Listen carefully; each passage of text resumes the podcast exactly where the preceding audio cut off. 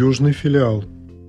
Рассказ в виде хроники о первой работе в Израиле, который я надеюсь когда-нибудь превратить в ситком. Одна неделя, один эпизод. Имена действующих лиц и названия изменены. Эпизод 1. Израиль и Эллад 2022 год. Первая работа. Приехав в Израиль в январе 2020 года, планировал сразу приступить к местному трудоустройству – Кроме очевидных факторов, также ориентировался на опыт у Генри, который работал в отелях, чтобы писать об этом рассказы. Идея пленяла, поэтому и сам собирался устроиться в отеле.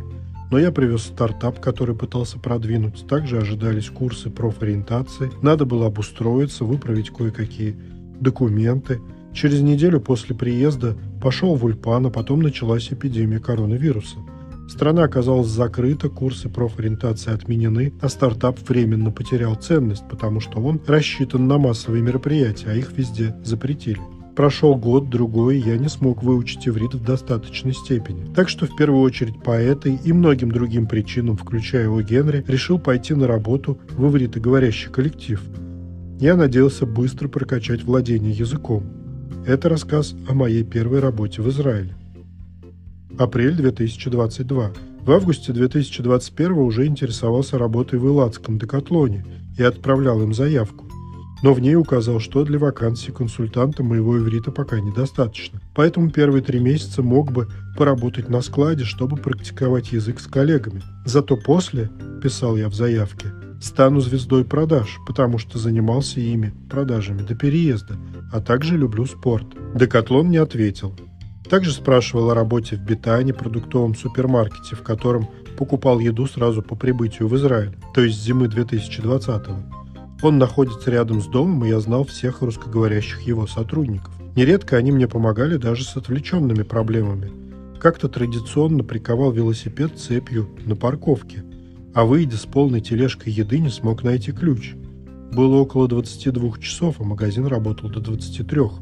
Все русскоязычные работники присоединились к поиску моих ключей. Сначала прошлись по торговым залам, изучая пол, потом мясник Коля выдал пассатижи, чтобы сломать замок.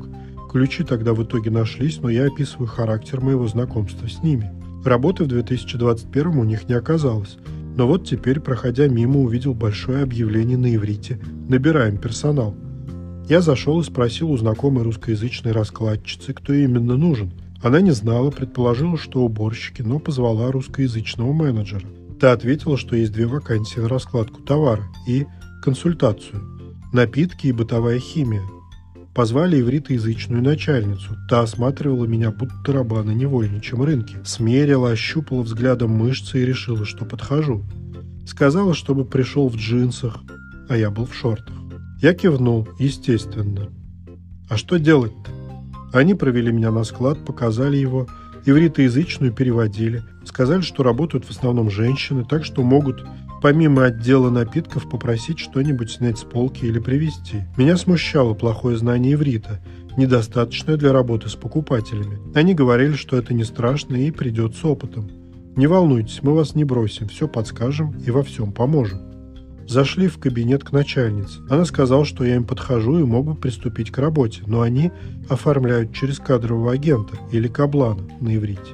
Это связано с текучкой кадров. Магазин не хочет заниматься всеми временными или новыми работниками, учитывая, что они потенциально склонны увольняться. Я заметил, что Кабланов не очень жалуют, что они задерживают зарплату и мошенничают как-то еще, судя по отзывам. Мне ответили, что зачастую так оно и есть, но именно это, лис, нормальное. Записали номер и адрес.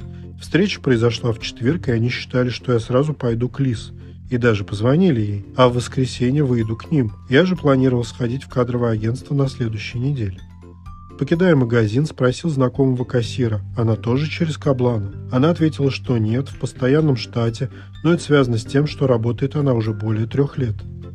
Однако Каблан всю следующую неделю не работал из-за каникул на Песах. Я заходил несколько раз, и вот отсюда начинается хроника. 24 апреля, воскресенье 2022 года. Ходил в пятницу в кадровое агентство. Оно было закрыто из-за Песоха. Пришел сегодня. Лиз подтвердила, что неделю пасхальных каникул они отсутствовали. Сказала, что работа в Бетане уже не актуальна.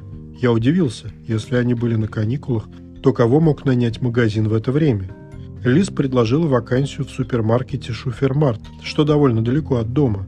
Я сказал, что надо подумать, выбор организации был связан с местоположением. Она ответила, что я не серьезен. Я сходил по предложенному адресу посмотреть и поговорить с сотрудниками. У меня обстоятельный подход. Дошел до дома и направился в магазин, чтобы понять, сколько занимает дорога. Получилось 15 минут очень быстрым шагом. Зашел внутрь.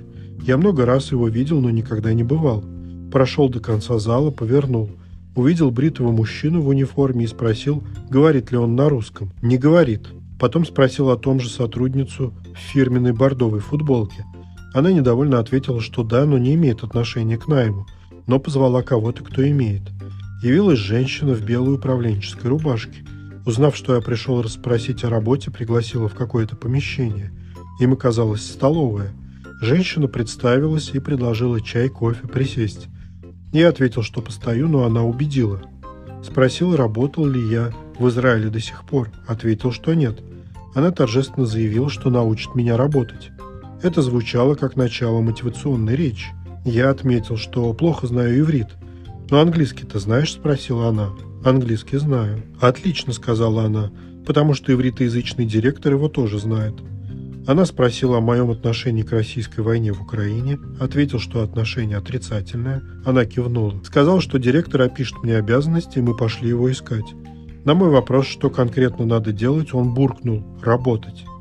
Я ничего не понял, но решил попробовать, потому что в целом обстановка располагала. Лис из агентства отмечал, что могу уйти в любой момент. Кроме того, догадывался, что надо делать. Привозить со склада товар, расставлять, а также консультировать покупателей. Директор сказал начинать завтра с 8.15. Вернулся в кадровое агентство и сообщил, что согласен попробовать. Завтра выхожу первый день. Подписали какие-то документы на иврите. Дома готовил апрельские новости робототехники. Это будет 25-й выпуск, который почти никто не смотрит но мне это нужно и самому для общего развития, тренировки журналистских навыков, держать руку на пульсе технологий. В частности, вычитал, что немцы создали роботы с механикой походки птицы, которая ранее была у динозавров. И такой робот на 300% более энергоэффективен. Как пример, страус при весе 100 кг может бегать со скоростью 55 км в час. Странно, что природа в процессе эволюции не предложила людям старое доброе решение – а придумала эти сложные и медлительные ноги. Вечером вышел вынести мусор, мимо прошли русскоязычные, обсуждая, что в Израиле все ходят круглый год в шлепках, кроме, кивнули на меня, этого мужика, он какой-то странный. Я ничего не ответил, потому что брани на русском на улицах и так много, но решил обратить внимание, что он одевают окружающие. И за два дня не встретил ни одного человека вечером в шлепках, все в кроссовках. Все-таки еще апрель.